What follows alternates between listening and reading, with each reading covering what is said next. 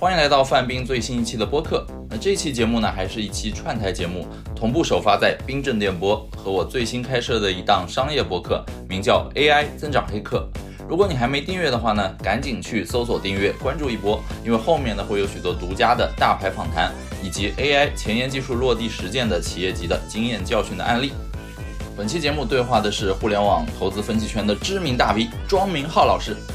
他现在呢是某十亿级美金集团的副总裁兼首席战略官，之前也曾经在顶尖的美元投资基金任职多年，并且还曾经自己亲身下海创业，担任过头部直播公司的副总裁。那我跟庄明浩老师呢算是相识于微时，我俩十几年前初出茅庐的时候，就在同一家著名的美国上市互联网公司，狩猎着移动互联网的早期的爆发机会，并且呢也一起感受了时代浪潮的一波更迭和捶打。这期节目呢，庄老师非常实诚，并且承诺一刀不剪的，将他对创投谈判桌两端的两种截然不同的职场生涯进行了解剖复盘，并且我们深入聊了聊 AI 时代对投资机会的各自判断，以及公司决策层该如何用比较轻盈开放的姿态，在内部鼓励拥抱 AI 带来的机会。因为是老熟人呢，所以还有许多其他地方别人不敢问，或者是不敢吐槽的，我也就顺口问了。你大概也只有在我的节目里呢，才能听到庄明浩老板。指点业界江山的另一面，比如怎么用 AI 带娃，以及由此伴随诞生的上海小学生内卷现状。那准备好了，这期节目我们现在走起。好，欢迎来到最新一期的播客节目。呃，今天呢，请来了一位老同事、老朋友，庄明浩老板。那上来，按照惯例，先请庄老板开场三句话，简单的做个自我介绍。呃，听众朋友们，大家好，我是庄明浩。然后现在是在一家互联网公司做这个战略跟投资，啊，之前做过几年的风险投资，然后也创过业，知乎上会写比较多东西，所以算是一个互联网跟科技行业的知乎大 V 吧。对，大概是第一次听说别人自我介绍，我是一个大 V。对，因为因为太多人提及，所以就也默认就接受了吧。嗯嗯嗯，就确实是网红是大 V。我之前还写过一个谐音梗，就是。互联网观察员或者这种评论家或者分析师圈子里有两种人，一种叫做庄明浩，一种在江湖上假装自己有名号。就是庄老师在行业里输出还是挺多的，然后输出的不管是数量还是质量都是挺领先的，而且最近流窜在各个播客圈子里面做客串。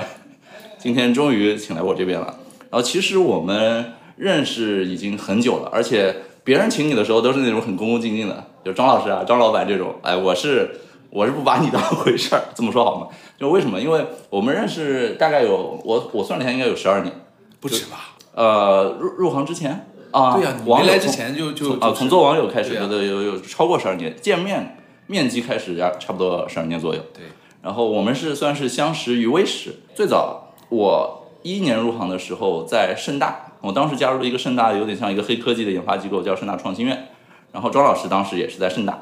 就是那段经历聊了呗。你是怎么样进盛大，然后做互联网做投资，是怎么机缘巧合开始做这块？对，就是我是零九年研究生毕业，然后进盛大，当时是盛大招的这个校招的管培生。我们这一批校招管培生进到公司之后，先轮岗了半年，卖点卡当客服，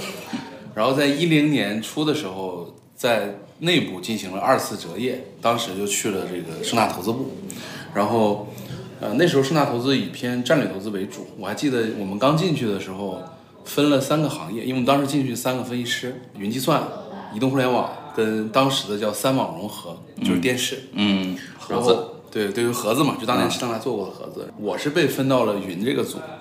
然后当时就因为查很多东西，查到一个博客写了很多的这个云相关的产品，这个博客叫。同步控啊，好羞耻的名字。对对对对，同步控。然后我觉得，哎呀，这个这个这个博客的博主对这个新产品的理解跟这个认知跟接触的新鲜程度非常的好，所以就认识了这个范冰。对，是这样一个渊源。对，嗨啊，就是给不了解的朋友介绍一下，同步控就是我当年博客时代自己在校作为一个大学生，闲着没事儿开始写。然后当时因为比较喜欢看未来比较超前的东西，觉得未来时代可能就是。手机啊，什么这种硬件或者移动智能设备，我我觉得都是日抛产品。就是我当时设想的未来场景，可能就是买手机或者买 Pad，可能只是在街边贩售机里那种一两百块钱可以搞到一个硬件，但是你的数据全部在云云端，你只要扫一下脸或者扫一下指纹，你的数据都能拉下来。就是后来所谓云管端啊，或者是现现在所谓 Metaverse 啊之类的很多东西啊，跟我当时设想的一个未来概念有点像。呃，就纯粹出于一个宅男极客的角度，喜欢研究，所以默默的在校，每天大概花两个小时、两三个小时，别人在谈恋爱，我就在这写博客，也没想着能怎么样吧，反正就后来发现有很多互联网分析师啊、大 V 啊、创始人在看这个博客，后来毕业也是因为这个博客才比较顺利的直接就进了深大创新院，啊，是这样一个机缘。因为当时盛大其实找有一批博客写的非常好的作者，对吧？李昂，对吧？道道的分享网络二点零，建海的天涯海阁，嗯，包括后来的洪涛的 Game Look，对吧？其实大家都是，我觉得那是一个博客在中文博客在在互联网行业还算比较巅峰跟辉煌的年代。嗯，对，在零九一零一一年那个时间点。嗯，对，你当时也也在参与某个博客吧？我记得。对，我在当时跟另外几个朋友写那个另外一个博客 Mobile 写2.0对 Mobile 二点零写移动互联网嘛，包括当时我离开盛大去了。呃，经纬，然后经纬当时拉我去的就是我们当时一起在写博客的另外一个作者嘛，就今天的经纬的 GP 王华东嘛，嗯对，也是缘分，对哎，当时这博客时代，我觉得是不是有一点像现在的播客的感觉？对，非常像，非常非常像，所以就是你跟我现在开始做播客，，是的，也是因为这个原因。对，就是你你习惯了一种表达方式，对吧？那可能我觉得我们这类呃偏观点跟偏观察类的，嗯，并且没有那么情绪化的表达，未必适合短视频。嗯对吧？然后，呃，可能中长视频也 OK，但中长视频对于剪辑啊、编辑啊一些硬硬性的成本，对于我们来讲可能又太高。嗯。但今天这个时间点，可能从去年开始，我觉得比较明显的感触是，呃，播客这个渠道可能是比较适合我们这类的创作者的表达的方式的一个比较好的地方吧。嗯所以你看，呃，知识类的，当然有一波去割韭菜的，我们不讲，嗯对吧？就纯兴趣爱好为基础，以传播跟这个建立关系为这个兴趣的这种这种表达的方式，其实在播客上这两年非常的多。嗯，对，我们其实都是受益于对对外输出是的，是的，啊，职业生涯不管是职业生涯早期还是什么第二增长曲线还是什么，多多少少都受益这个。是的那除了保持好的输出的习惯之外，你当时最早职业生涯早期在盛大有一些什么日常的工作习惯比较好的，然后也是能够保持到现在，帮助到你的。因为就投资这件事情本质上来讲是一个输入然后再输出的事情，嗯，但它的输出有一个非常呃极端的点，就是它的输出其实只有两个结果，嗯，零跟一，就是投跟不投，没有别的选项。但所以它对输入的要求特别的多，然后你的输入的系统性跟自己内部对于这么输入繁杂的信息，最后产出那个零跟一的结果的，嗯，这套训练其实是投资这么多年来，我觉得对我个人一个比较重要的一一一个一个塑造吧。就像我总打比方，它像个黑盒，嗯，就是你的输入端是繁杂且权重不等的众多的信息，嗯对吧？然后你的输出是非常极端简单的零跟一，嗯那中间那个黑盒的训练，其实就是你不断的调整，甚至基于你自己的性格偏好、表达方式，然后所有包括你的世界观、你的成长经历，才综合出来那样一个黑盒。那个东西的不断的磨练跟不断的调整，对对，不断的调，对，不断翻身，对，不断的微调，导致的那个东西可能就是你的积累跟对你你自己的东西。对，其实你刚说的东西是把那个 AI 里面神经网络的训练原理给说出来，是一样的，对，本质上是非常像。对，所以就是保持输输入输出的习惯，然后灰度决策，然后可能再加上一点贝叶斯的这种原理训练，再加上有意义的，就是刻意的锻炼，刻意的围绕目标来做。OK，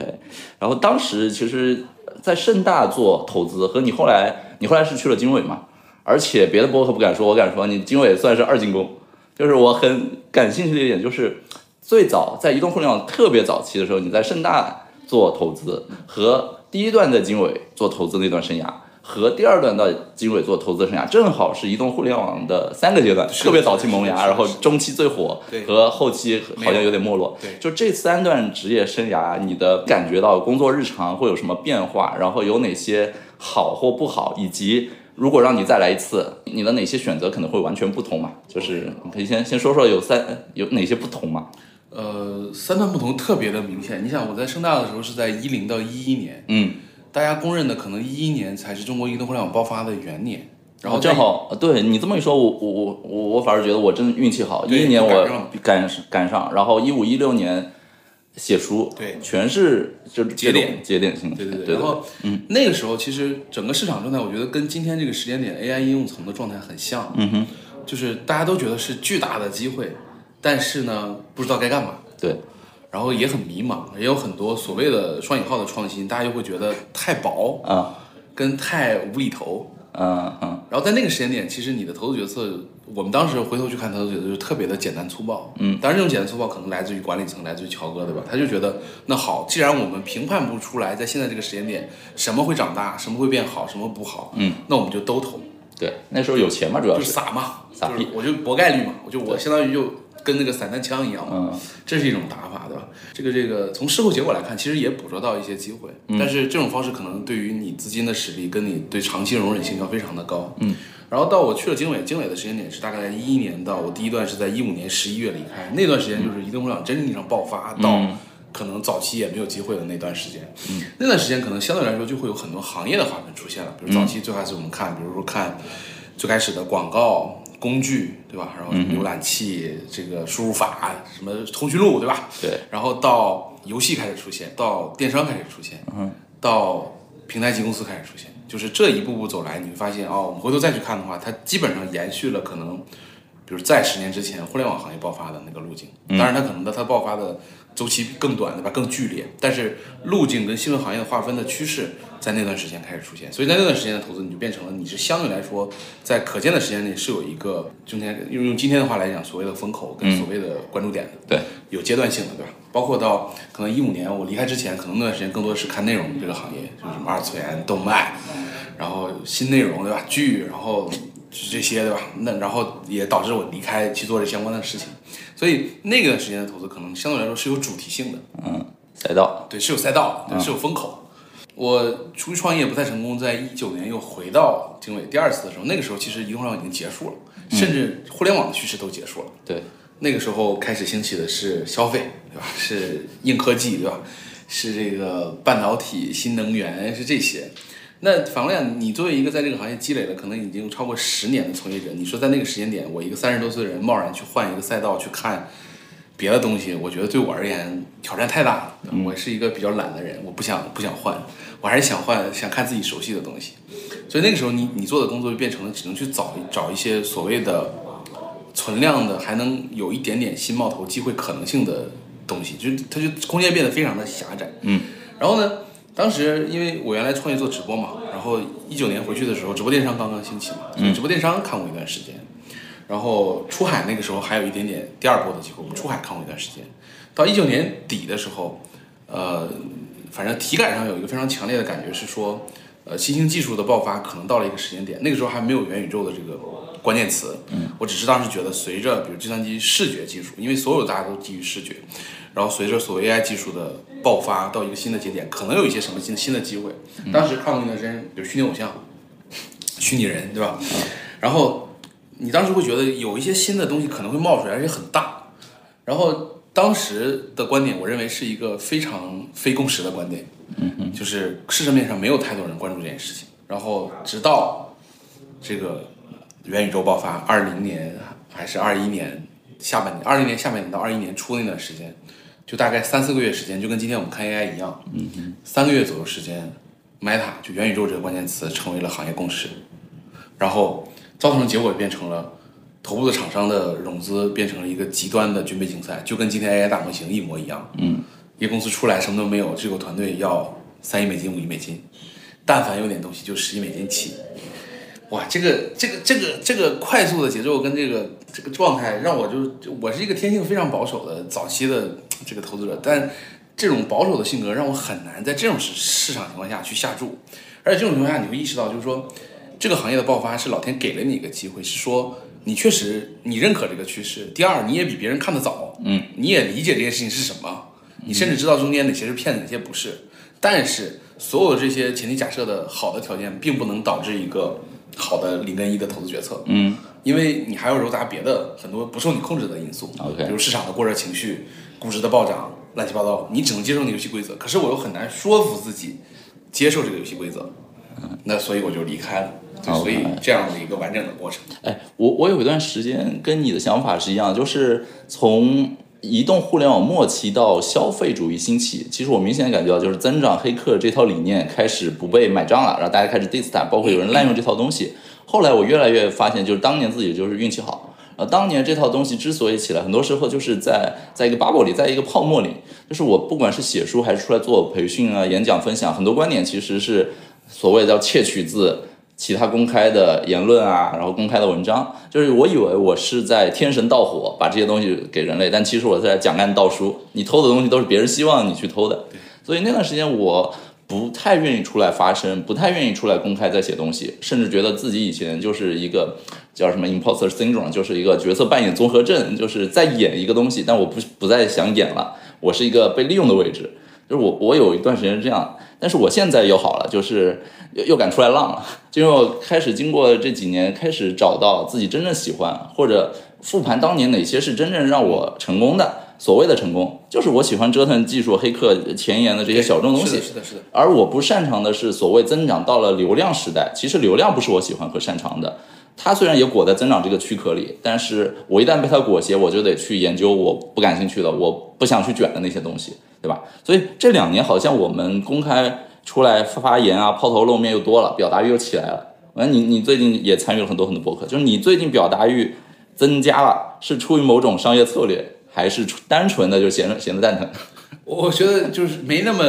叫什么？没那么势利吧？我觉得，就是因为你你回看那么多年你个人的成长经历跟这个路径，其实你一直就像你刚才讲，我们受惠于我们的这种表达方式跟对新事物的理解，嗯，自己训练或主动或被动训练过那套东西，嗯，那既然你已经意识到这件事情，而且对吧，我们年纪都不小了，对吧？不是今天二十二十岁出头的小伙子可以随便乱乱整，那我们就要认命，对吧？要延续这个，发挥自己的优势，继续来。延续这个优势的长度，所以就是，呃，你会发现就是表达这种方式，包括你的所想、你的所看，包括你回头去看，比如当年我们写博客那个年代，对吧？用户长那个刚刚初期的时候，你甚至大言不惭的说，我们曾经写过很多文字，是影响了这个行业的发展，嗯哼，甚至是触动了这个行业发展，对吧？那今天是不是也会？今天可能更难，对吧？因为竞争者更多，对，声音也更多，渠道也变得更多。但是我们在那个时候，我们回头去看那个年轻时候的我们。到底是因为什么？我觉得确实是因为，比如兴趣，是因为对一些东西的很虚无的、看上去虚无缥缈的东西的理解，跟一些敢下判断的状态，嗯，导致的后面一步一步。那就我们继续坚持这些东西就好了，嗯，就是跟这个说的这个又又虚一点，就回归本心嘛，对吧？所以就是，那你既然再虚一点，就是你的人设是这个样子，那就演好这个人设嘛，嗯，对吧？你说到人设，其实我昨天晚上又去二刷了那个蜘蛛侠超越宇宙，就是讲平行宇宙的故事。我现在越越来越觉得，就是我的每一个时间节点的切片，就是我的一个平行宇宙自己。比如说今天来跟你聊天，我可能扮演的是一个播客的这个话事人，对的这种很很很易很能够对外聊天的。但跟你聊完之后回去，可能晚上我又深夜熬夜写代码，做当年那个极客自己。就像从各个平行宇宙拽一个有超能力的自己过来的上升一样，是的，是的，是的，就是这是一种比较舒服的状态。对，那你你经过这么多年，经过早期职业生涯当中投资方面的一些训练和经历之后，就是哪些是？首先想问一下，你感谢哪些人吧？这些人在你生命中给你提供了什么样的帮助？对我先感谢，比如当年在盛大带我的峰哥吧，吴峰，吴峰啊，然后峰哥，呃，他算我入行的师傅吧。嗯，然后他我记得特别清楚，他在我就是他跟我聊的第一天，他说，投资这个行业没有笨的人，嗯，然后呢，他说这个行业勤奋只是基础，嗯哼，呃，我记得特别清楚，就是他当年给我看过他，比如他的电脑要换了，他用过三四年的电脑报废了，然后他说他要去换的时候，他给我看他过去这三四年这几台电脑里所有积累的项目的资料，按结构、按时间、按先后顺序，所有积累的这些东西完整的保存，他说，呃。勤奋在这个行真的只是基础，因为又因为没有笨的人，所以你在勤奋的基础上还要做很多的努力跟尝试。嗯，然后我在他的这个投整个的决策跟这个过程中看到另外一点，就是他是一个比较，我觉得是一个比较敢赌的人。啊，这点我是我很难学到的，对吧？因为你跟他也认识，也能感觉到。对。我是很难，就是可能我们这些人偏理性更多一点，所以很多时候是不太敢赌的。可是如果你立志做早期。就是做后做后期我们不知道，做早期的投资，尤其是偏天使轮 A 的阶段，敢赌还是一个非常难能可贵的一个一个特性，但真的很难学。我我我我差一点，我记得印象非常深，就是峰哥在三十六零上市之前借钱进买了很多原始股，就是从里面那个员工手上收购很多原始股，然后三六零上市，哇，对，三你看呃峰哥历历这么多年，那我们就这么讲也可能不好。就是比如他他他他他虽然现在还做一级市场投资，但是他可能挣的更多钱是通过二级市场获得，对吧？比如他当年赌，就是他有一年去美国，就是因为出差什么，然后他去试的非常早的特斯拉，啊，然后回来就基本上 all in 很多的身家在特斯拉身上。是，然后有一段时间，他在腾讯拆股之前应该买了很多的腾讯，嗯然后一直到今天，就所以这种就是说。Stephen N 那部的，对，就是 Stephen N 的博主，包括他对 Web 三的这这一套哎东西的渗透也比较早，我觉得都是这个原因。就是回头我们去看逻辑、分析框架、结构性思考、信息获取、人脉这些东西，可能大部分嗯这个行业做一定积累人都能获得。那那什么决定了那个最后结果的不同，而且是那么巨大的不同？我觉得回头可能要还是要回到，比如说，就敢赌，可能说起来有点太通俗，就是基于你的信息判断的决定体系，如果导出的结果是那个一，那就要坚定的去执行那个一。可能点就可能在我们信息还不完备的人里，他是在赌，对，我们不敢。但他认为是但他的信息，比如说我们只有百分之四十九的概率觉得能成，他的信息觉得这件事儿能百分之八十，那在他看来就等于提前看到了未来。提你既然能预测未来，你不买这个彩票，你真的很亏是的，啊。但这种能力就是不是每个人都具备的，我觉得。对，这是一点。然后第二点就是，可能我在经纬的时候是要感谢华东吧，就是因为他带我嗯华东，嗯虽然他跟我年纪差不多，他比我大一岁吧，嗯，但是呃，华东在整个的我在经纬的两段经历里面对我帮助还，因为我一直跟他一起看很所有这个行这个行业的项目，嗯，那华东在今天可能是整个中国 VC 行业八五后里面做到 GP 的第一人吧，嗯，他现在也对。是经纬的 GP 了，当时 PR 他也是主打年轻，对，所以就是他能做到这个位置，也是因为他的很多，我觉得也是因为性格上这些东西，某种程度来说也是比较敢赌，对新生事物事物的理解跟接受程度非常的快，嗯，比较容易调整自己的这个工作方式跟工作节奏。我觉得所有这些东西都看上去都是你不具备的，所以你非常想学习，但真的很难。嗯，对，就是他们真的学习东西又多又快，但是又能够快速融入自己体系当中对，就是很杂，但是你又能很深。我觉得这点我还蛮佩服的。像像我们其实有一段时间，我对自己要求就是，我其实小时候是个杂学家，看得很散。后来我要求自己 focus 在某一些我感兴趣的领域。那现在我又开始愿意各个地方看，而且你发现前几年就是。我真的可以元宇宙火的时候，我去看看元宇宙，甚至做做内容输出元宇宙。现在 AI 火了之后，我我可以元宇宙我还在看，但是我就是每天看一下大盘，知道大概不行了之后，不用花花太多精力就，跟我现在看 Web 三一样。对就是比较佛系的看。就是你怎么看别人说你，就是哎，每一波浪潮来你就去赶那个浪，今天吹这个，明天吹这个，你会有这方面的一些忧虑吗？会会会会会会，就是你怎么消化这种别人对你的评价？这一波的感受特别明显的就是，呃，去你其实 AI 这一波，其实去年 AI 绘图就火了嘛，嗯，对吧？其实去年年中就火了，对去年 Q 三到 Q 四整个 AI 绘图领域已经发展非常快。对，然后那一波的时候，其实我给很多的人去讲过 AI 绘图的这一套的发展历程，包括技术演进脉络，包括美国发生什么事情。直到十一月底 ChatGPT 出现，你当时并不认为这是一个特别划时代意义的东西，然后你也当然会把它揉到你那个讲述的过程里。嗯，然后直到春节回来，你突然意识到，哦，这个事情已经变成了新一波的大浪。对，然后你回头去看，哦，没准你的所有那些陈述跟讲述是推动了这个小浪变成一个大浪的一个很重要的因素。当然这么说可能有点大言不惭，对吧？但确实，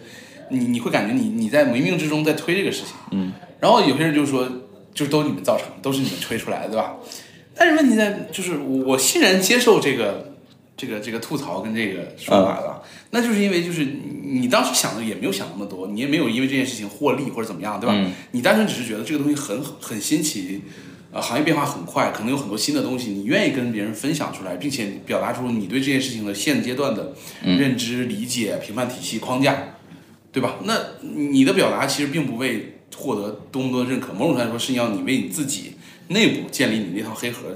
加更多的元素进去嘛。对，那就是你，那你最大的收益其实是你自己嘛，嗯，对吧？那所以你你只要就是这个这个叫叫叫什么自我实现的这个过程 OK 了，我觉得啊别人爱怎么说怎么说吧。而且你因为就是说你又一次的逮到了，或者说先知了别人，当然你可能没赚到什么钱，对吧？嗯那是后话，但是你至少知道你的体感还在。嗯，你其实特别后怕的是说某一天你的体感不在了，嗯，失去这种敏锐对感你失去这和好奇心。个这个好奇心跟敏锐度，那那我那就真的就那你就可以不要想、不要想这些事情，那至少保证你还有这个敏锐度跟体感的状态还参与其中，那其实就是有机会的。哎，那你没有想过再想进一步吗？就是既然你跟我都是那种可能能提早半年、一年找到一个可能成为新趋势的一个小众的东西，就是有这种敏锐度，有这种好奇心，但你为什么不提前布局一些能让自己赚钱的东西？比如说啊，就就试过很难。我怎么怎么叫很难？比如说你做个课呀，或者什么，对，这这就是另外的问题，就是说，啊因因为毕竟我还是有份工作，就我不是一个全职的这样的一个角色方，就是从有感想、有想法、有朦胧的概念，到形成一个可被交付的产品这件事情之间，我觉得是有巨大的距离的。嗯哼，就是你是要做非常多的取舍跟切割，才可能达到这件事情。可是很多时候我并呃，可能跟性格有关，或者跟懒有关，我不愿意做这些事情。嗯，那所以自然有人会执行力更强的，更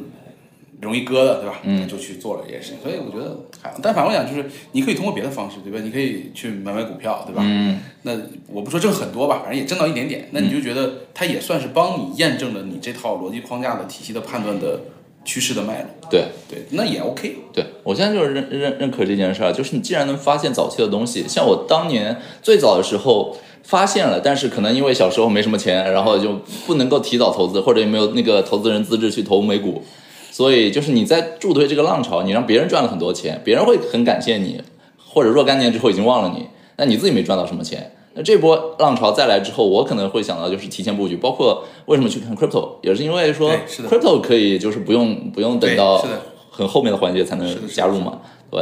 那经过这些年这些事儿之后，呃，你作为一个怎么说，你你算是一个也不不能算是满级的投资人，但是也算是一个修修行了很久的投资人。后来，哎、也不算，中间有一段时间去创业嘛，那段时那段生涯，你想说什么？虽然我听你在别的博客也聊很多，给我聊一聊那段里面，呃，其他地方不怎么说的呗，比如说有什么好玩的事儿，或者想吐槽的事儿，在熊猫 TV，王思聪旗下的一家公司，对，就那是我觉得，就是一五年十一月到一八年十一月，我去做熊猫，跟校长一起，呃，我觉得那是我第一次真正意义上参与一家公司从零到一到变得不小。嗯然后你特切身的，就跟我我经常有个比喻，就是说你原来可能是做游泳教练的，嗯，但你没游过，嗯然后你去游了一下，你感受了一下真正意义上的水里的状态是什么。对，虽然你天天跟人叭叭这胳膊要怎么摆，腿要怎么踢，对吧？你讲的很清楚，嗯，但你没自己踢过，对这个状态的感觉还是不一样。第二点就是，呃我是觉得就是说，呃，创业某种程度来说，它是一个跟投资完全两件事情的原因在于，投资大部分时候是一个人干活，创业永远都是很多人一起干活，嗯，而且你的个人力量相对来说都是渺小的，所以这点的感触可能是我在创业里最大的感触。那不一样，或者有些好玩的事情，就是说，可能今天这个时点，这些知识或者这些 know how 变成了 common 的，就是在一五，你看我是一五年去的，然后一八年离开，嗯，一四一五年是大众创业万众创新，那一波开始，人民币基金开始疯狂的冒出来。然后那个时候，因为我们是人民币项目，我们开始接触常规的比较多的人币基金。我见到了，我其实，在那个时候就见到了今天才出了很多问题跟幺蛾子的事情，比如说人民币基金要兜底，对吧？嗯，国资不能国有资产流失，嗯，比如说基金坐在你对面人张对着你面要返点，对吧？嗯，然后比如说他没有钱，但是他跟你聊完去找散户募钱，嗯然后所有这些事情，今天媒体都在讲，对吧？所有你看这个写这个 VC 的基金都在讲这些事情，对吧？嗯，在那个时候我就把这些事情都经历过了，然后你会觉得哇，投资还能这么干？就因为原来你是在美元 VC，美元 VC 我觉得相对来说是比较阳春白雪一点，对吧？啊比较这个商业啊，比较简单一点。但在中国的这个环境下，哇，人民币做事情真的是哎哎，你你你说话小一点，我这档节目不要又又又没了。就就是很有意思，双引号很有意思。就这点是一个中，国特色的投资方法论而且这种方法论开始现在变成主流，啊而且不得不接受的主流的时候，呃，我们不得不接受，我们觉得这适合中国国情中，国我必须拥抱它。对，嗯，中国特色的投资，呃这个我觉得，因为你你确实可能我们之前是被保护的太好了，无论我们在盛大，对还是一家不错的互联网公司，对又是一个平台级企业，创始人也比较开明，比较看得远，对吧？组织结构也比较正统。然后到去经纬，经纬是一家纯正的当时的美元 VC，嗯，人也不多，然后打法跟方式都很新锐，对吧？老板也很简单。然后你突然间跳到了另外一个极端，哇，这个体感的感觉非常的不一样，对。呃，就前两年红杉一一拆一分为三，对。那今天已经没办法，因为这两个极端已经面面面面靠在一起了，嗯，对吧？你你没办法分那么清楚。就像蜘蛛侠从一六一六宇宙拆到了印度宇宙，对，然后必须得搞点当地的东西，这没办法。呃，那那段职业生涯当中，你觉得有什么事儿，如果让你再做一次，你会做的不一样？可能会做的可能更好，也可能只是不一样。我觉得回头去看，就尽尽早的认清现实，去找大腿抱一下，是一个。嗯，当时思聪不是一个大腿吗？或者他抱不到吗？哎，这个有历史上有很多渊源了。哦，就是我们当时错误的评判了我们内部的几条腿，对吧？一条腿是这个校长，对吧？就是校长自己，对吧？嗯。另外一条腿是我们的二股东是三六零嘛。嗯。但回头去看，其实这些腿在那个领域都不够粗嘛。对。最粗的腿是腾讯啊？有道理。那你你你你，而且起初又因为我们的股东是三六零，所以我们跟腾讯关系又有些尴尬。嗯。但是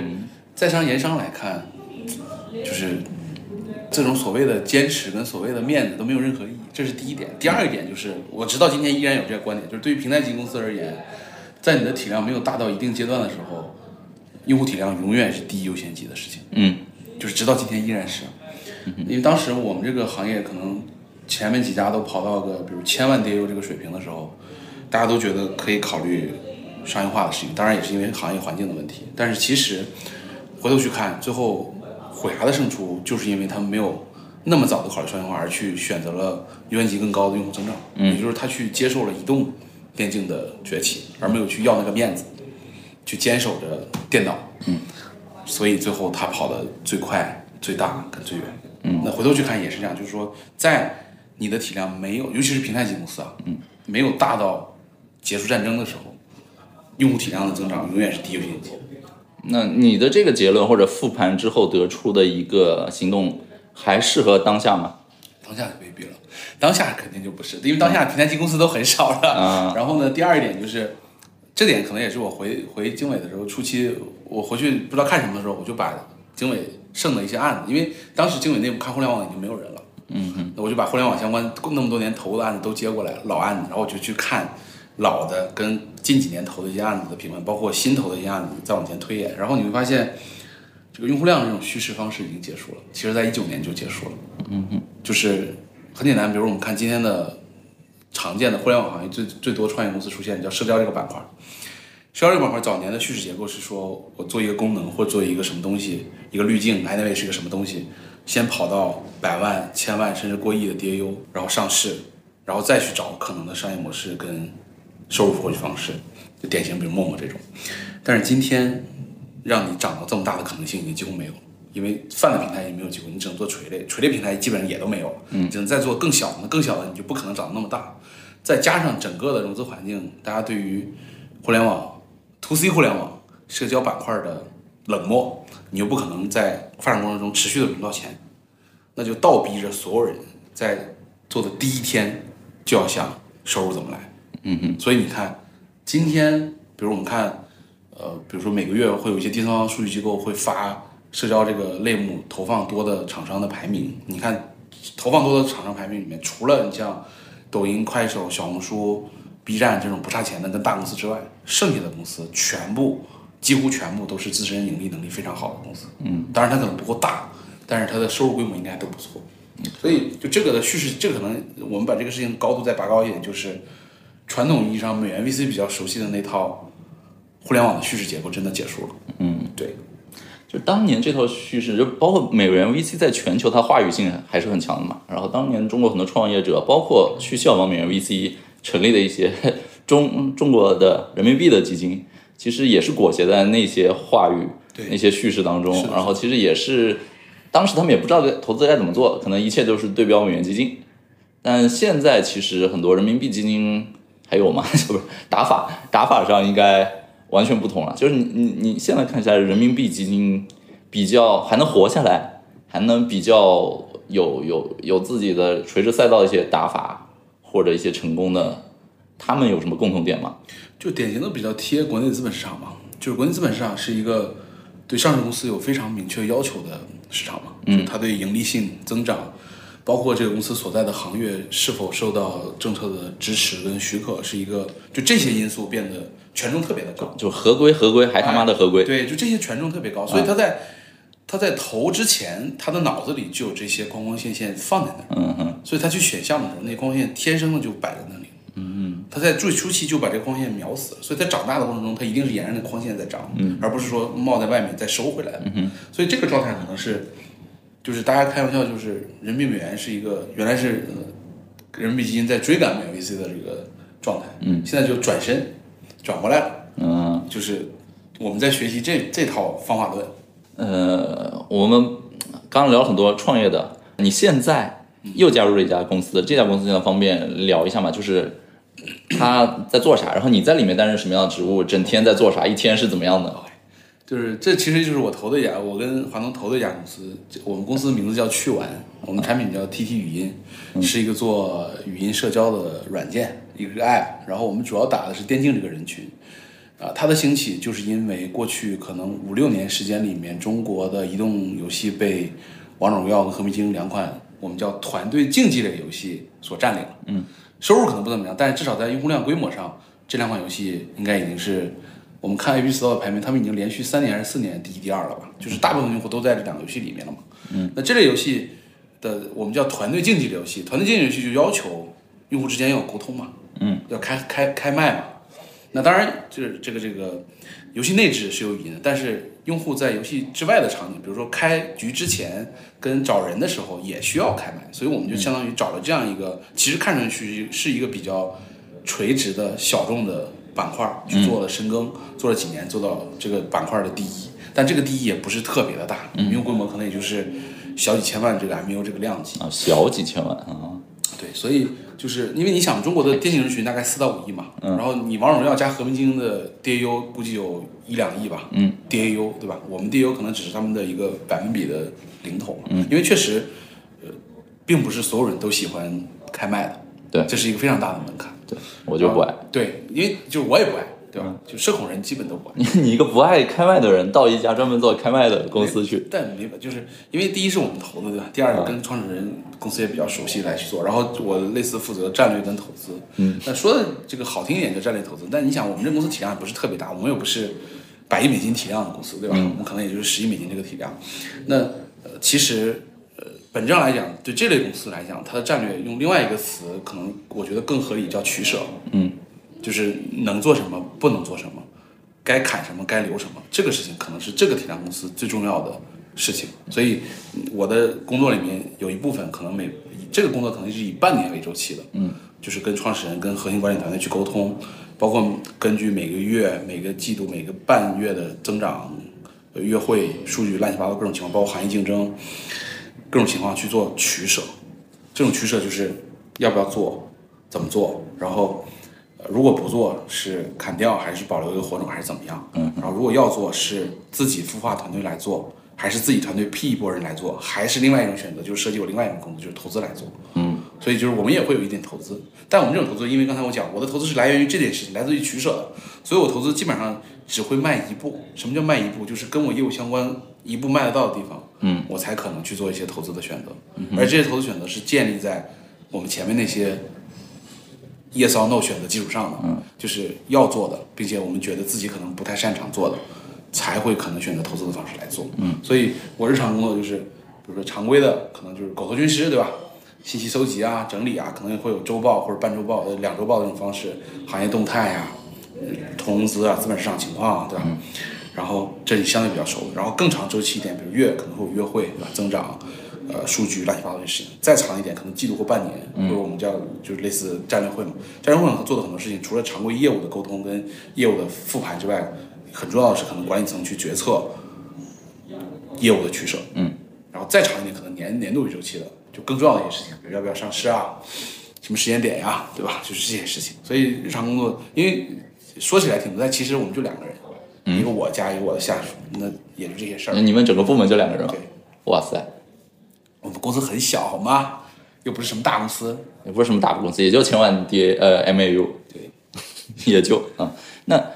你你你一周的工作状态是怎么样？就是我听众特别喜欢、感兴趣的一个问题，就是按照时时间节点把你一天的时间讲一遍。很简单，就是比如说，就开会的时候可能就比较特殊，对吧？一天怎么在？那正常的时候，比如说，如果今天没有特别紧急的事情，比如说早上起来，可能我们一般九点或者十点到办公室，对吧？先把昨天晚上发生的新闻啊，你订阅的各种各样的公众号啊、RSS 啊、邮件列表啊、常规的信息都扫一遍，是吧？然后如果有重要的或者有这个你觉得需要长时间阅读跟去了解的东西，你可能要留一个半小时时间去看。那可能上午上午可能忙到比如十一点左右，一般的时候可能十一点左右，你一般可能会有第一个会议。这会议可能是比如说某个业务部门要开一个新的业务，他希望沟通一下这个新业务前期的调研、预研的情况，能去碰一下。然后中午吃个饭，对吧？下午进来可能下午会一般可能两点开，两点开始排，对吧？可能这些会议包括，比如说你跟你的同事，包括法务、财务去沟通一些，比如你要投资一个项目，进度怎么样，流程怎么样。下一步要做什么？然后要不要催管理层帮你批准？乱七八糟。别的会议，比如说是不是要帮助别的协同部门做一些研究的工作？比如说我们有 G R 部门，对吧？在今天的互联网行业，G R 是一个非常重要的事情。我们要跟 G R 一起去碰一些策略上的问题？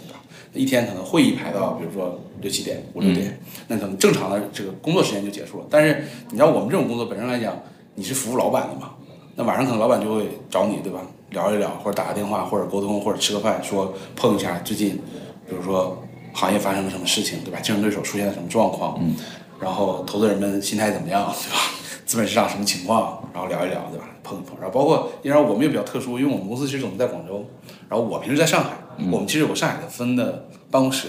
我还承担了一部分。上海办公室，比如说党建的工作，对吧？我是上海办公室什么党委书记，对吧？什么这个区啊，什么镇的政府领导来拜访啊，对吧？调研呀，什么党建乱七八糟这些事情可能也这不是乱七八糟，这是很重要的很重要的事情，也会占用一定的工作时间，对吧？这个你要去去去去排，对吧？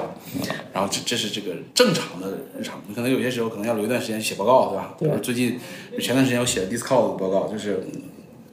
你可能要预留每天两三小时时间。你其实是不能干别的事情的，嗯，因为你我们又没有别的人，对吧？你可能搜集资料，你可以靠别的方式，但你写还是你自己来写。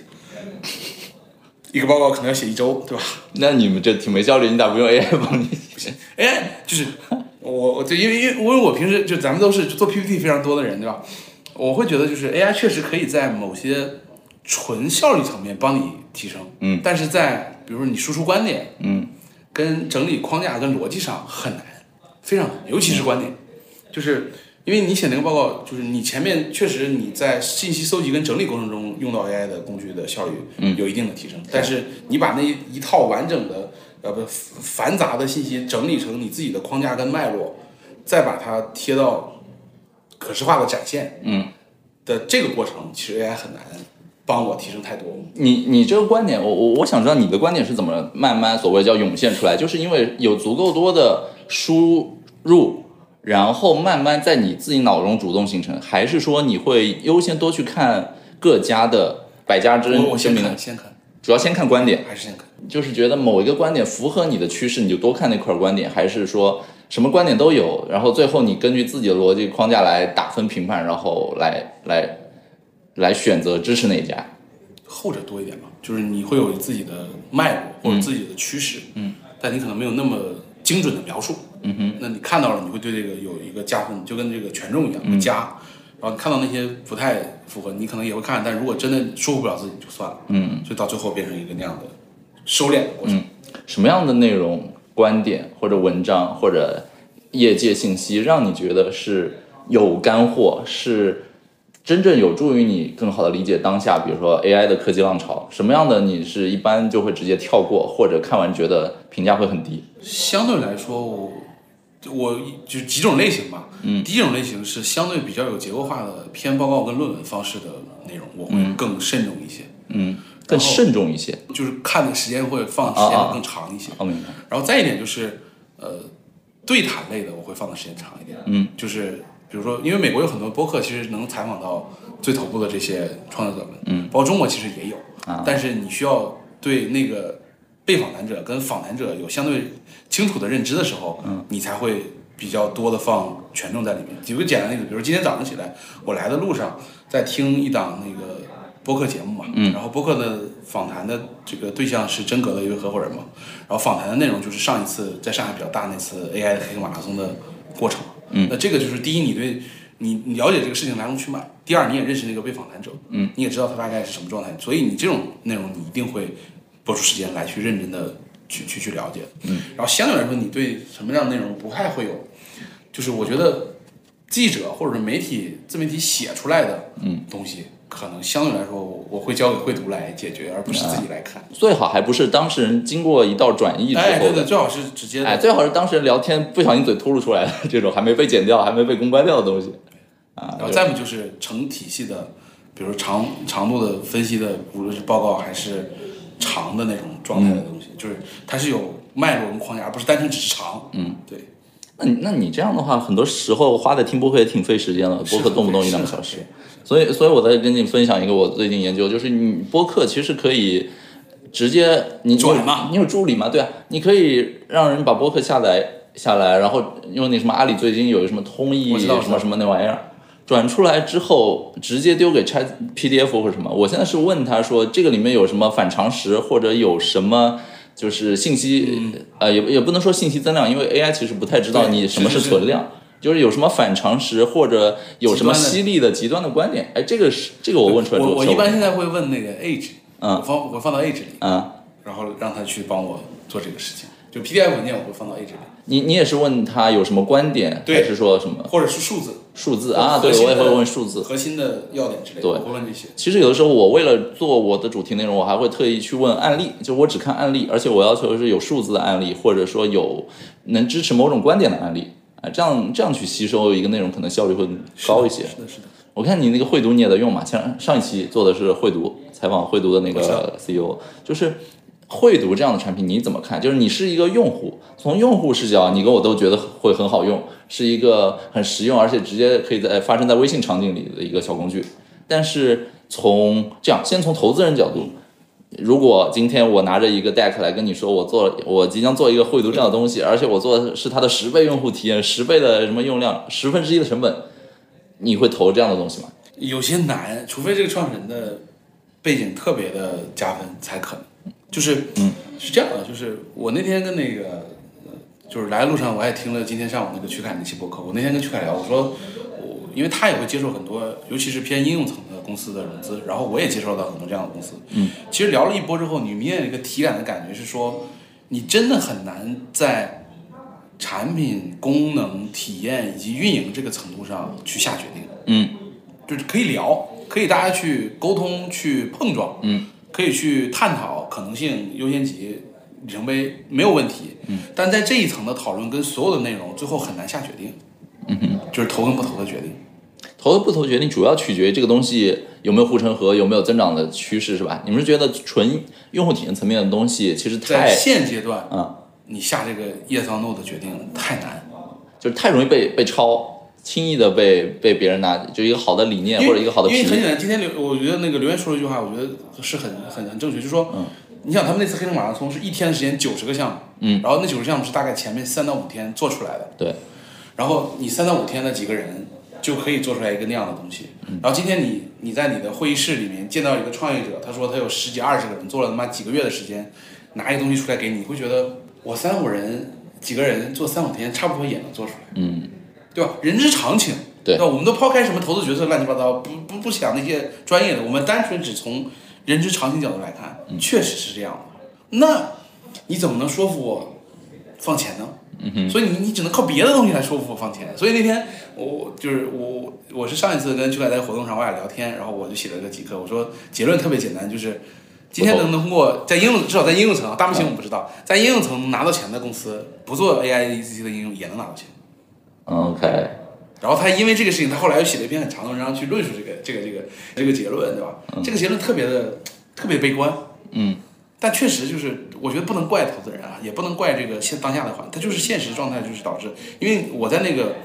那个我们那天黑客马拉松上，我也讲这个，我也讲了一段话，我说，呃，在现在这个节点做应用层的所有事情的，呃，公司跟团队的项目而言，就是边界的取舍。跟运营的节奏的把握，其实是一个特别考验这个团队能力的事情。嗯，但是这件事情太难了，就是它太难做出差异化跟短期的效果了。嗯，因为所有人的这个，呃，就大模型把底层拉的太平了。嗯，而且大模型也在涨，但它也在水涨船高，那很多东西它就会被吞没掉。所以你说会读，我觉得是个好东西。然后，如果它甚至它出付费，我也甚至可能会愿意付费。嗯，对吧？为一些更好的功能。但是你说它是否适合是做一个被投资人投资的项目，我觉得是个问号。嗯哼，尤其是大的美元基金，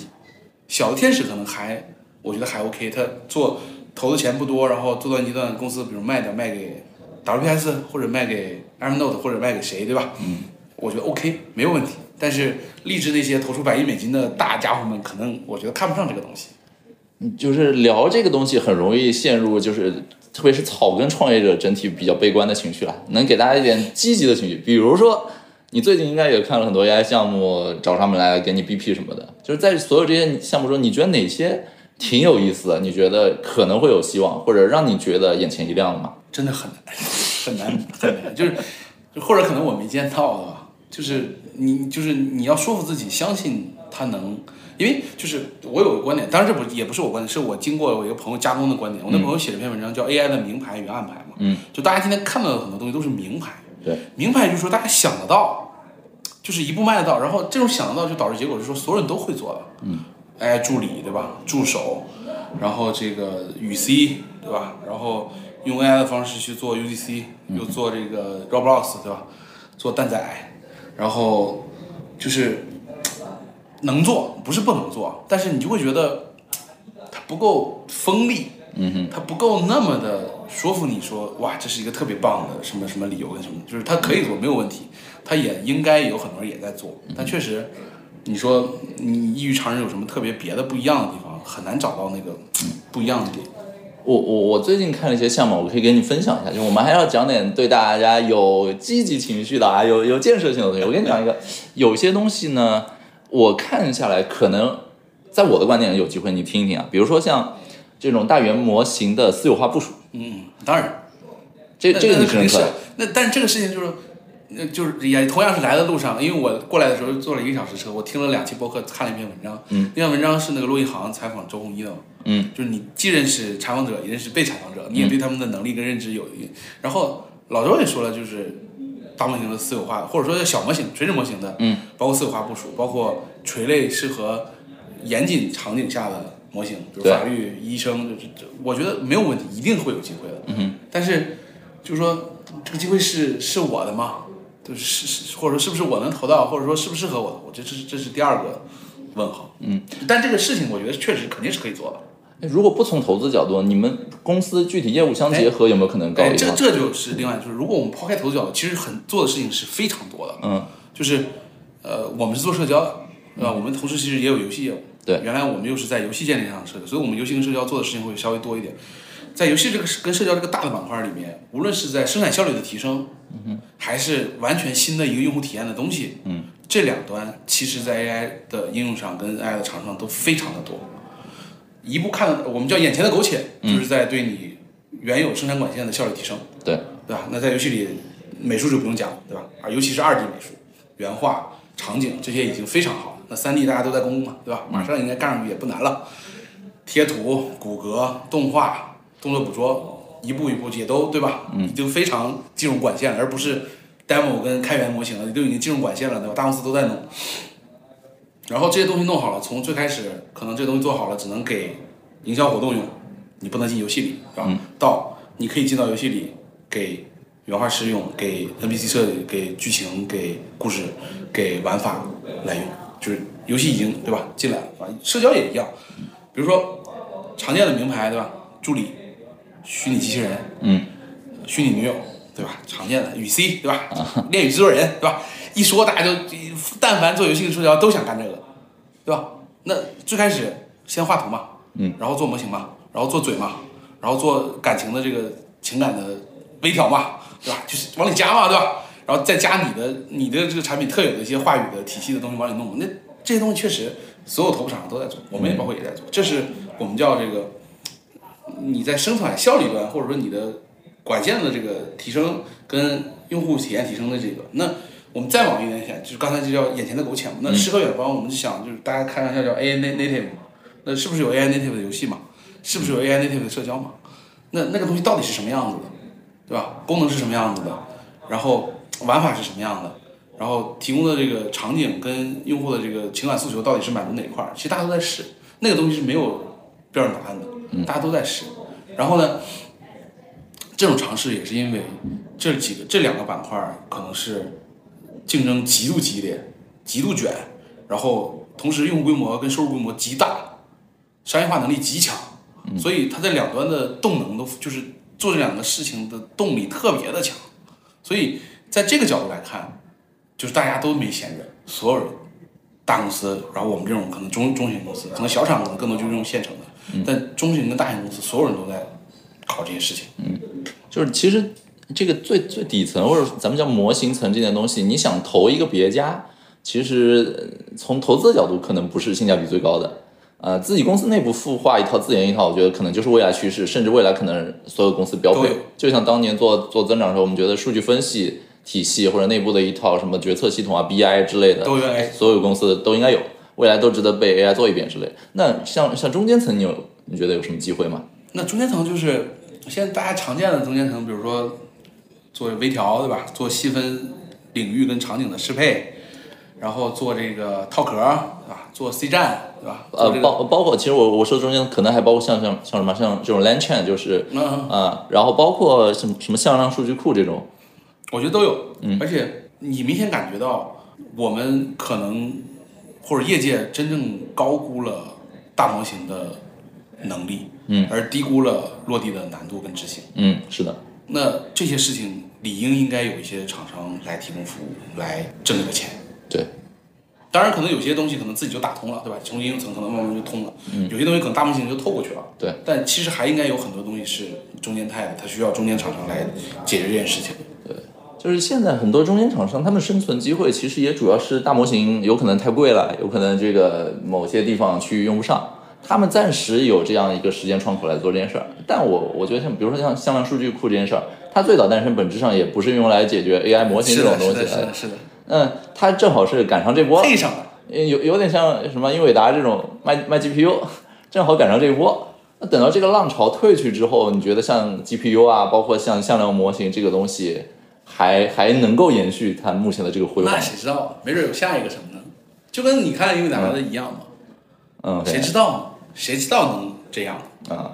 就就更多有点像是临时短期不得不采用的一个暂暂时的解决方案，是然后炒他一波。是，嗯，我我们刚其实聊了很多，就是你包括你讲了很多公司做 AI 黑客马拉松的事儿，然后中国其实大陆也举办了好多场嘛，之前上海极客，然后北京的话就真格基金他们要搞，就黑客马拉松这个事儿，你们公司是怎么想的要做？是你你推动这个事儿的吗？这样就是公司内部一直技术团队是有这个传统，有一个叫创客日的活动，每年都有。哦今年相当于只是用 AI 做一个限定主题，原来是不限定主题的。嗯你做 Web 三、做社交、做游戏、做玩法都可以。那今年是因为 AI 是一个共识嘛，嗯所以基于 AI 做了一个黑马拉松。然后为什么会有这么多黑马拉松？你想上一次黑客马拉松是什么时候？就是当年移动互联网全民做 App 的时候。嗯，那就是因为大家确实没有办法知道什么东西绝对意义上的正确嘛，对，那就是嘛，先去赛马先去机制，赛嘛，赛马机制散嘛，对吧？往啥玩？嗯先去大家天马行空想嘛，对，然后去看评判，大家去感觉这个 idea 的可行性、跟长久度、跟商业化的能力、跟前景，就是它是通过这种赛马的状态，嗯慢慢挑出来的嘛。嗯，因为现在是一个混沌的状态，对，因为没有人能评判说这个一定行，这个一定不行。是，所以就是为什么，所以为什么大家都做黑马呢？就无论是行业还是公司，公司自己也知道，就是说我们能够想到的就那几个，肯定也都在做了。嗯但是肯定有很多我们就是你想，可能是没有办法瞬间想到的。嗯，那我们就要发动人民的智慧嘛，对吧？对，给大家无限的选择跟可能性，来让这种可能性跟涌现嘛，对吧？对，迸发嘛。就是像极客做黑客马拉松，我比较好理解，因为他们可能就是极客本身是一家小而美甚至不怎么赚钱的公司，但是它整个对标有有点像在做 YC，这种创业者合作者互帮的网络，是的，是的，是的。所以它可以通过这个东西来聚集一帮人，甚至投到好项目。像真格他们可能也是通过这个东西能够发掘好项目，甚至他们后来搞了第二届，呃，就是做那个增长黑客 AI 马拉松，就是可能 idea 已经有了。接下来怎么增长？我们再召集一波人来免费的白嫖一波他们的 idea，再一波 你们公司做的这个主要是自己纯粹的 AI 焦虑，还是说真真的希望通过这个 AI 黑客马拉松搞出一两个 AI 项目，然后真的有资金或者政策来扶持？我我们其实最后结果搞出来一个，真的搞出来一个？搞出来一个。您您能方便透露吗？大概其实其实也蛮简单，就是说，你像我们做的这个社交产品，是相当于给大家用户在上面沟通、跟交流、跟娱乐的一个地方。嗯那理论上说，原来我们借助的是叫王者荣耀跟和平精英，嗯，对吧？王者荣耀、和平精英帮我们解决了很多问题，组队、沟通、关系、等级，甚至开口说话，嗯其实我们都是靠，包括游戏的沉浸性跟沉迷性，我们都是靠游戏解决的。但是当你王者荣耀和平精英的用户吃完之后，你去找新用户的时候，你可能要自己来提供场景了。这个时候，你去自己做个王者荣耀吗？不可能。对，那你只能做一些轻度的场景。那这些轻度场景就要符合几个逻辑，就是说我今天做一个台球，做一个俄罗斯方块，没有任何意义。为什么？因为原来有人做过，就小鸡对战平台嘛，原来有很多人做过，嗯，最后没做成，或者说不是那么理想，原因在于，你想，我们这帮人是来这儿一起玩点什么的，而且一起玩点什么要沟通，嗯哼，你跟一个人打台球，你跟他是敌对关系，而且是一对一的，你跟他有什么好沟通的？啊，就对吧是？所以你要设计一个，我们叫美国有一种游戏叫 Party Game 嘛，嗯，就是 party game，大家一起坐下来娱乐其。乐融融。，对，你是要有这套东西。那我们又不是一个做 Party Game 的公司，嗯那个东西也很难做，那个东西对手感、对氛围、对很多东西要求很多。那我们能不能做一些浅度的什么样的场景来去服务这个一起玩点什么的这个用用户需求？嗯，做了很多的尝试。那今天这个时间点，AI 可以帮我们做另外一种方式，就是说，原来我们是比如说今天哦线下剧本杀很热，我们可以做线上，但线上剧本杀依然很重，对，因为你要剧本、要写、要策划、要很长。那我们能不能做轻一点的，交给 AI 来做？嗯最简单的，比如谁是卧底，啊，OK，明白谁是卧底是最最最简单的一个模型，哎，有意思，这个游戏。对吧？嗯那这个模型我可以再复杂一点嘛？比如说我猜谁是 AI，谁是人嘛？OK，我再复杂一点，图灵测试。我再复杂一点，比如说我给一个故事框架的描述，嗯让他往前续写这个故事，看是 AI 写还是人写，然后。就内部的技术实现，其实你你想也很简单嘛，嗯。我就底下 GPT，然后给它输关键词跟场景描述，嗯。它给我返回结果嘛，然后用这结果跟人的关系去做匹配嘛，去做对比嘛，啊，然后你同时加上，比如说用户在底下可以投票，可以评分，可以打赏，对吧？常规那套一配，你的玩法设计就比较简单，而且这套玩法的设计的成本比你去找一个编剧、一个剧本或者一个剧本杀的作者或者一个类似这样的的人要低非常多，而且它的成就是效率很高。我们可能他们算两周，可能差不多一个玩法就磨好了，就可以放到房间里来用了。那这个项目第一不会是一个独立的商业项目，因为它很难自己长大。嗯，第二，它对我们来讲很有用，那他就继续做了。所以就是这个东西是你现阶段一个设想，还是说已经有东西跑出来，已还经有东西在，已经在线上跑，然后数据验证还不错？对啊，数据验证可能还没到，但至少初期它已经在，而且它这个玩法不是，因为我们这个马拉松是一个大概一个多月的时间，嗯。是初赛、复赛、决赛。啊，三轮比赛，这个团队三个的模型跟 demo 是有递进跟更新的。嗯啊，你你说的是你们内部的这个做做这个项目有三个团队在做，不是有一堆团队在做嘛？我说这个最后决出来这个冠军，就我们决定哦要继续让他做的这个项目，他们从初赛开始那个 demo 跟嗯决赛产生 demo 的玩法跟设计跟整个模块打磨已经非常的哇不一样了。哇，你们你你们这个黑客马拉松会搞初赛、预赛呃预赛、初赛、决赛，因为多呀，哇，还不是那种就周末大家强制加班，不是原来有过，但今年不是。啊。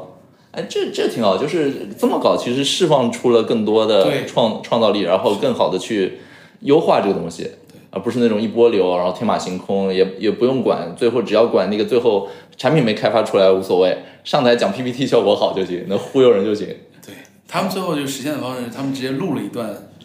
十分钟的视频，而没有用 PPT 的方式做展现。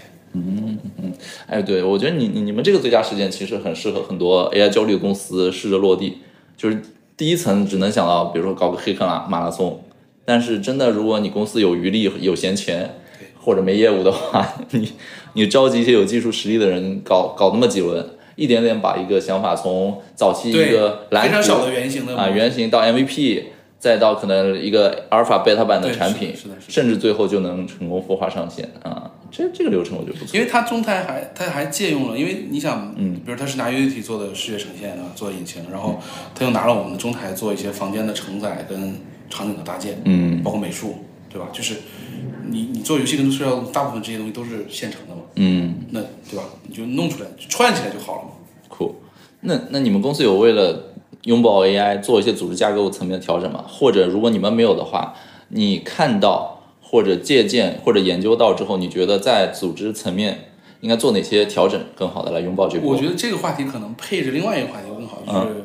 阿里不是有一次很大的组织调整调整，就是拆业务嘛，对然后这与之相匹配的就是叫去中台化嘛。去中台化，嗯，前几年阿里是提升的中台化大中台嘛，对吧？对，大中台小前台嘛，很多公司都效仿嘛，对吧？对包括字节也一样。但你今天你会发现，就是随着业务竞争进入到一个比较内卷跟那什么样状态的时候，大众台可能未必适合这种高效的开发节奏。嗯。然后今天又因为 AI 的加持之后，你会发现，比如很简单一个举例，比如说今天这个时间点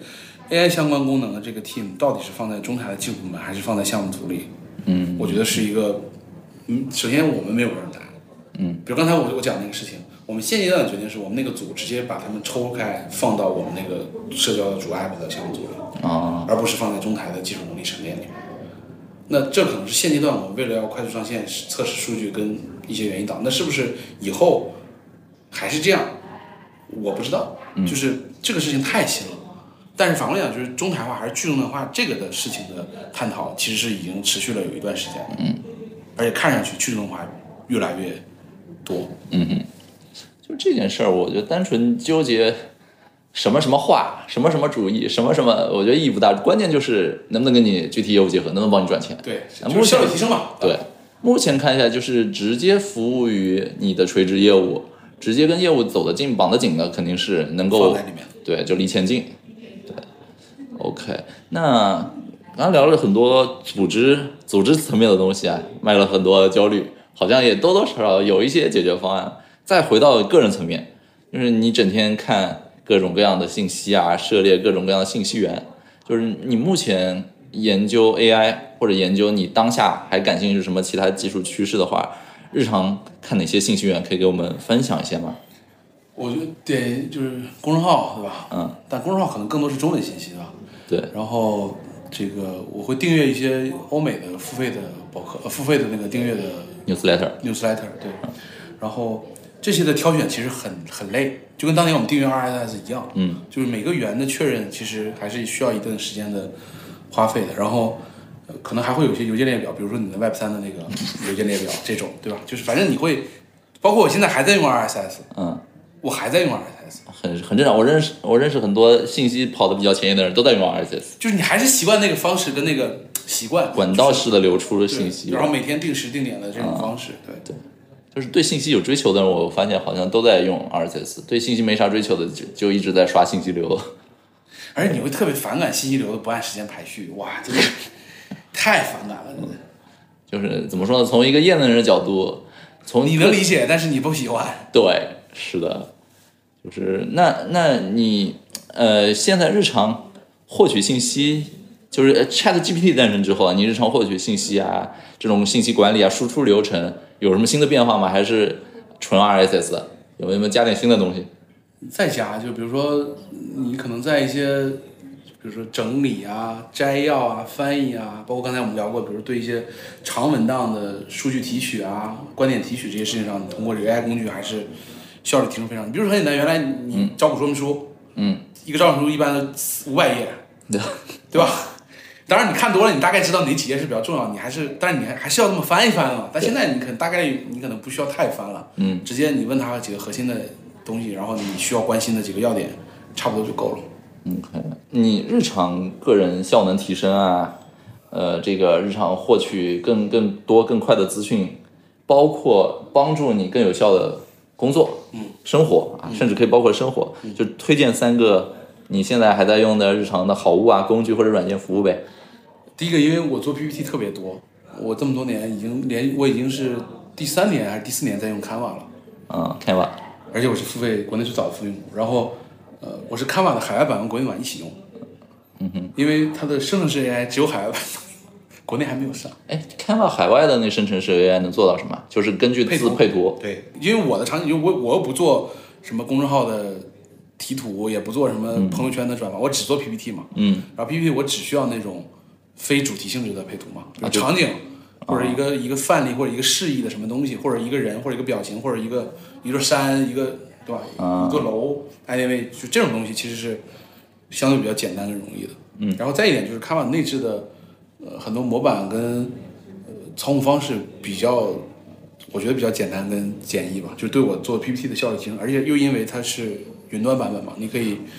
不需要考虑格式，嗯，不需要考虑适配任何的设备，而网页就能打开，嗯，只要能上网，OK。随便，就是我是反正我跟很多人推荐过 Canva，然后呃第二个就是现在我用的比较多就是 Edge 嘛，就新的 Edge 浏览器嘛，就加了 GPT 功能的 Edge 浏览器嘛，无论是读新闻、读报告，都可以用它来问，就是当然你也可以用 Chat P PDF 对吧？然后再一点就是 Feedly 嘛，就是古典的 RSS 阅读器嘛，就是因为 RSS 阅读器还有一些，但反正我也试了很多，反正最后习惯了还是 Feedly，就它可能跟当年的 GoRead 很像。啊，对。OK，我再看一下下一个啊。然后对，还有一个啊就是，呃，就是可能对一些门槛，就是因为我我觉得这些相对门槛比较高，但今天如果你是一个相对小白的用户，你想在国内比较容易的，并且不太需要接受广告跟付费的，就能体验到，比如说 GPT 三点五，比如说相对容易的体验到 Stable Diffusion 的功能的话，我推荐一个软件叫 Hayo，H A Y O，H A Y O。呃，它的它就是一个，你可以理解就是一个 Discord，但是它没有 Discord 那些功能，它只有这些 AI 的功能。你可以跟它聊天，用 GPT，它兼容好几个模型，用 GPT 三点五，啊，中国的有几个模型，然后它它里面内置了很多的模块，比如说小红书文案，哦，什么论文提纲，就它有内置了很多已经训练好跟写好的 prompt prompt 就是关键词，然后、呃图片生成它它是基于 Stable Diffusion 做的，然后 Stable Diffusion 它又设计了好几个风格，比如二次元、写实、啊。人物头像，就是相对来说傻瓜化跟简单化一点的，然后它不需要付费，它是个客户端软件，有手机、有电脑、有 Mac，然后中文的，然后你只要注册一下，嗯。然后它也没有广告，因为现在很多国内的套壳的 GPT、ChatGPT 它都要么是广告，要么是要付钱，要么对对吧？分销这那很麻烦，包括可能会会被封，对吧？但这个我觉得是一个，我觉得他们就是菩萨，你知道他吧？他他什么背景啊？他能哎够，好好，你这个公司原来做的一个中国的 Discord 叫好说，好说啊？对，他这个团队是原来 TapTap 的团队，TapTap 两个核心创始人出来做，他们本来想做中国的 Discord，啊，他他的核心团队已经出来了。去年离开的嘛，然后他们想做，本来他们想做中国的 Discord，嗯，但是做了一段时间，发现中国 Discord 很难做。对，然后 AI 这波起来之后，因为本来美国的 Mid Journey、ChatGPT 很多都在 Discord 上架的嘛，嗯，他们相当于就把那些什么游戏的频道什么全都扔掉了，嗯。他们整个的产品结构还是 Discord 的产品结构，但是它的功能完全就基于这些 AI 生成工具，它的机器人聊天群组全部都是要么是图片生成的群组，要么是你跟一个机器人就是跟跟 ChatGPT 一样的去聊天，就是他用了一个 Discord 的壳包进去了一些 AI 的模型。嗯，然后它同时还有一个 feed 流，是每天推荐各种各样新的 AI 工具，但凡能够直接使用的，直接在它的 app 里就可以点着用；不能使用的，那你就用不能使用的。这这个事儿我记得好像是 Tap Tap 的那个母公司，也就是心动游戏是吧？就是他们去年内部在孵化的这个事儿啊，他们没有放在公司内部，然后反而出来离开了，做了好说，好说也拿了钱，然后做了一年多的 Discord 的中国版的尝试，发现不是特别理想，转型到了这个方向上。嗯，反而没有成为公司内部创业的一个新的增长契机。对，但但确实我我是觉得对于没有太多互联网使用经验的人来说，这可能是在国内最简单、最容易，不会被封，也不需要付钱，能够体验到这波能不知道我们这这么这期出来之后会不会被封掉？不会，应该不，它就是个客户端。嘛，啊？OK，所以就是它其实是一个有资金加持的公司，烧得起，是是是是，目前还烧得起。是的，是的，是的，我们衷心的祝愿，这所以我说是菩萨嘛，真的是菩萨，我操，对对对，这我们衷心祝愿这个公司再多融几轮钱啊，这个再多多当几年菩萨。是菩萨，真的菩萨。然后这是公司层面，我们再回到我们都是个体个人，从个人层面，特别是草根个人或者说这个新新生代的这这些朋友，普通人用 AI 赚钱的机会在哪儿？不要说一些我们都已经知道的，比如说什么画个画呀，什么接接个接个文案这种。未来半年一年，你觉得有什么机会吗？我觉得很难，又很难，那真的所有问题都是很难。就是就是想得到就是培训嘛，对吧？这是一个割韭菜最最最锋利的镰刀，嗯就是培训。那培训什么？无非就是现在成熟的工具的模型嘛，嗯文案对吧？电商的图，嗯对吧？就是只能想到这些事儿。再一点就是，我觉得更理性一点，就是还是基于就跟刚才你问那个公司怎么去看 AI 的焦虑是一样的嘛，就是。诗和远方我们很难想，那眼前狗血是比较容易想的嘛。眼前狗血就是你自己在干什么嘛，嗯，你自己在干什么这个事情，你看能不能主动的去，主动的很重要，主动的去想你的工作流程跟工作过程中需要的一些东西，能不能通过 AI 的加持方式变变得无论是更快、更好，还是更怎么样，那就代表着你变得更快和更好了嘛。明白。那你无论是跳槽、内部晋升还是怎么样，就会变得更有利。就是，嗯，总有人会说，就未来取代 AI 取代人的不是 AI 嘛，是用 AI 的人嘛。嗯这个听上去挺大白话，但确实如此嘛。所以就是接受并且使用，并且我觉得主动往前迈一两步是一个很重要的心态的变化。就是说，你不是说你看完啊用两下觉得哦这样没什么，我觉得这个大部分人应该都是这样。我我我我坦率跟你说吧，就是这个问题，我拿来问所有做战略或者做投资的人来说，都是偏向悲观的，因为大家视角都是自上而下，就是你们会从概率的角度、成功的概率角度啊，然后这件事儿能做多大的角度来自上而下，然后发现其实也就那些什么做个培训啊，什么赚钱赚的比较多。但是如果从普通人角度自下而上的看，就是每个人在自己专业领域做的深，对，做的深，挖的挖的深，然后通过 AI 找到那种非对称的、不平等的优势，然后悄悄咪咪的在这个职场上做一些东西。是啊然后一旦你发现这个东西可能过两年，这个你以往积攒的那套，比如说这个咒语的咒语库啊，或者如何使用不同 AI 工具呃串成一个链路的这整套工作流比较成熟，那个时候把这个东西拿来单干也好，还是创业也好，把它规模化，其实可以快速的复制到各种垂直领域。那个时候可能能看到更多比较明显的机会。啊，但现在就是还是在早期比较萌昧的自由生发的阶段，可能就是在移动互联网，可能二零一零年，嗯，就是大家看到就是啊，我们做个手电筒就能火，做一个什么这这量量尺之类的，其实看不到两三年后已经呃垂直布局到衣食住行，可能王兴那时候走走过一段弯路之后，已经在看后面衣食住行的机会了，是而我们还在傻傻的看着手电筒。对，你你你作为一个有娃的人，你觉得 AI 这波能够帮助到你家庭教育嘛？这是我很感兴趣，因为我未来可能也会计划养娃了之后，就是反正我我在去年第一天用完 ChatGPT 的当晚，我就给我儿子用了。我儿子九岁，读小学三年级，嗯，然后就能给他起到什么作用或者怎么样，我没想那么多。然后包括那个还有我也给他用，就比如说我让他去做图，前两天他们学校有个活动说要校庆还是要干什么，还有个有个什么主题，希望大家设计一个那个徽章或者是一个主题的 logo。我说你可以用 AI 来做呀，因为那个还有我就给他直接用那个，因为它它是基于 Stable Diffusion 的嘛，嗯，然后它是有 logo 那个专门的板块的。对，我说你可以试一，但是我没有让他提交，我只是让他去试试，找一个感觉。就说，我觉得这一波的 AI 的崛起，确实肯定会对教育产生影响，因为你会发现，从无论从美国斯坦福那个论文，还是我们一个朋友在知乎上做的统计来看，呃，那个结论就是说，所有我们需要人类经历经验积累的工作，AI 现在做都很好，典型什么律师、会计师、保险师、精算师、设计、会文案，对吧？你翻译。以前所谓的白领工作，所谓的知识性的工作，积需要积累经验跟 know how 才才去能，你 AI 已经偷偷的干掉了，对吧？嗯那什么没有？可能一部分是纯体力的，嗯。就是天生人的肌肉跟骨骼带来的，对。一部分可能是那个最顶端的那个创意跟那个汉就是天才的那部分，制定规则或者说发挥创意的，那你只能往这个方向去推。就所以说我没想那么远，反正我只是先让他用，而且我告诉他的时候，我说，因为我儿子平时也有手机，也有他自己的手机，嗯，然后呢，他也会用搜索引擎做很多事情，但我告诉他，我在用他第一天我就告诉他，我说，ChatGPT 不是百度，嗯，它不是给你拿来搜索结果的，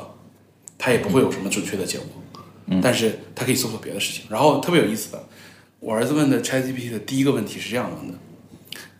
因为我告诉他了，我说这不是一个百度，不，你不要去搜什么一加一等于几，就是就就是结果性的答案。嗯，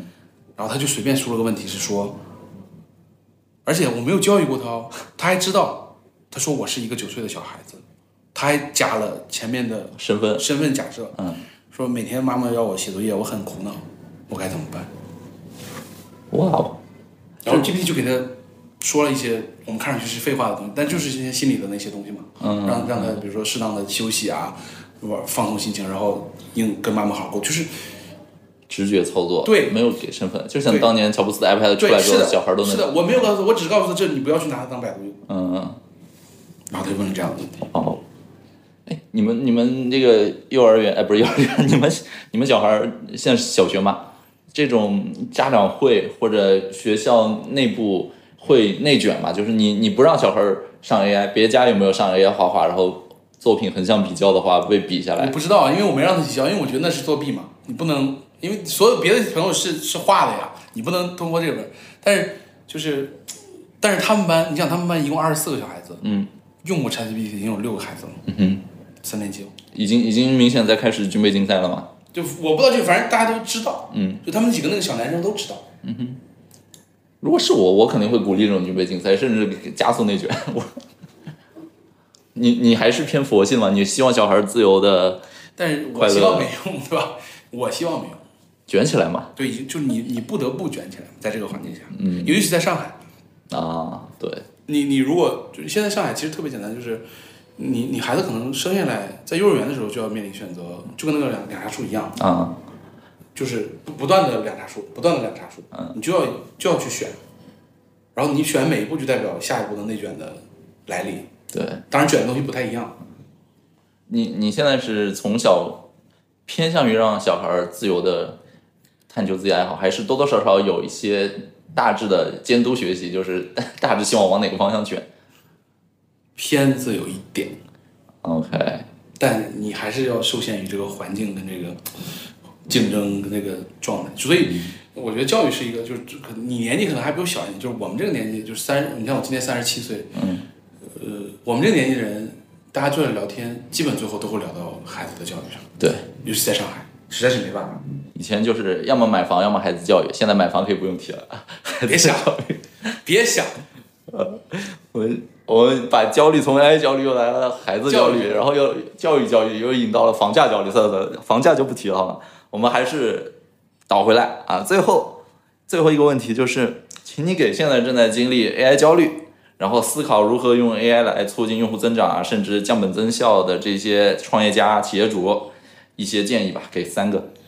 我觉得刚才观点其实我也表明过了，就是嗯，就是我们还是按这个明牌暗牌或者叫眼前的苟且和诗和远方分。嗯，眼前的苟且是一定要非常认真、慎重，甚至开放的去拥抱的，就是你去想现在的业务，你的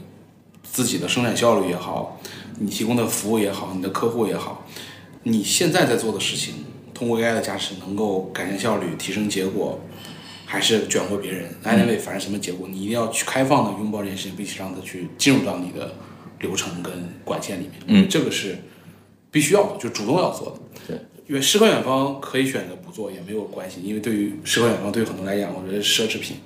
就是你如果在现阶段能够看到的你眼前苟且的改进已经非常多，那你就去做了。诗和远方可能是大家伙们的奢侈品，就如果你的体量、你的公司的状态、人员、资金能够支持你想得更远一点，那我们就索性想得更远一点，啊就是索性不要被现在的。当然，这也是站着说话不腰疼，不要被现在的经验、被你的包袱、被很多东西去，你就想得更宽一点、更泛一点、更就是昨天我跟一个投资朋友聊，我说我们回看银互联网爆发的时候，我们从投资跟创业角度来看，不是说你等到可能一四一五年这个行业你确信它已经非常的繁荣跟爆发的时候再去了，那个时候已经晚了。当然可能最后还会有大但那个时候确实已经晚了。你现在进去就是很重要的原因在于你是要感受水温，嗯，感受这个状态，并且参与这个浪潮的不断的叠进叠加，然后让自己有这个体感的状态。嗯，然后去这个状态可能不是一个直接能够影响什么的，但是它会在间接在你做每一个决策、招人、开开新业务、关闭旧业务、呃运营的过程中，你做每一个决定的时候，潜移默化的对你有一些什么样的影响，可能没办法、也没办法量化，但是这个浪你不得不接受嘛。就是你对未来的认知，通过这一点点事件正在微调。对可能你不知道哪一个调小的节点调对了，对，哎，你未来成功概率奠定了你未来五年之后成功概率上升了这百分之零点五，直接导致你跑赢市场大盘。有可能。对你只能这么想，你还怎么想，对吧？嗯，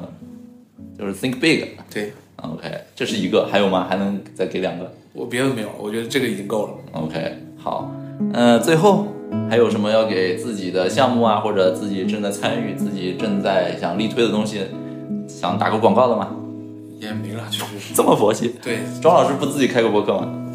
在想，但是自己是个懒人，还要纠结一下。好，那个有什么平台有 MCN？有什么服务公司能够包剪辑、包请嘉宾的话，可以联系庄老师啊。庄老师正在想，只是因为太忙了，但是表达欲还是有的。因为这这可以讲另外一个小故事啊。嗯这个去年什么时候？去年 Q 三的时候，因为我平时在知乎上，然后知乎想推他们内部的那个直播，然后就找我说能不能做个专题。我说我平时写这些东西很难做一个专题。嗯他说那这样就是那以你个人为名义做一个系列，对吧？然后他说他让我列几个这个选题，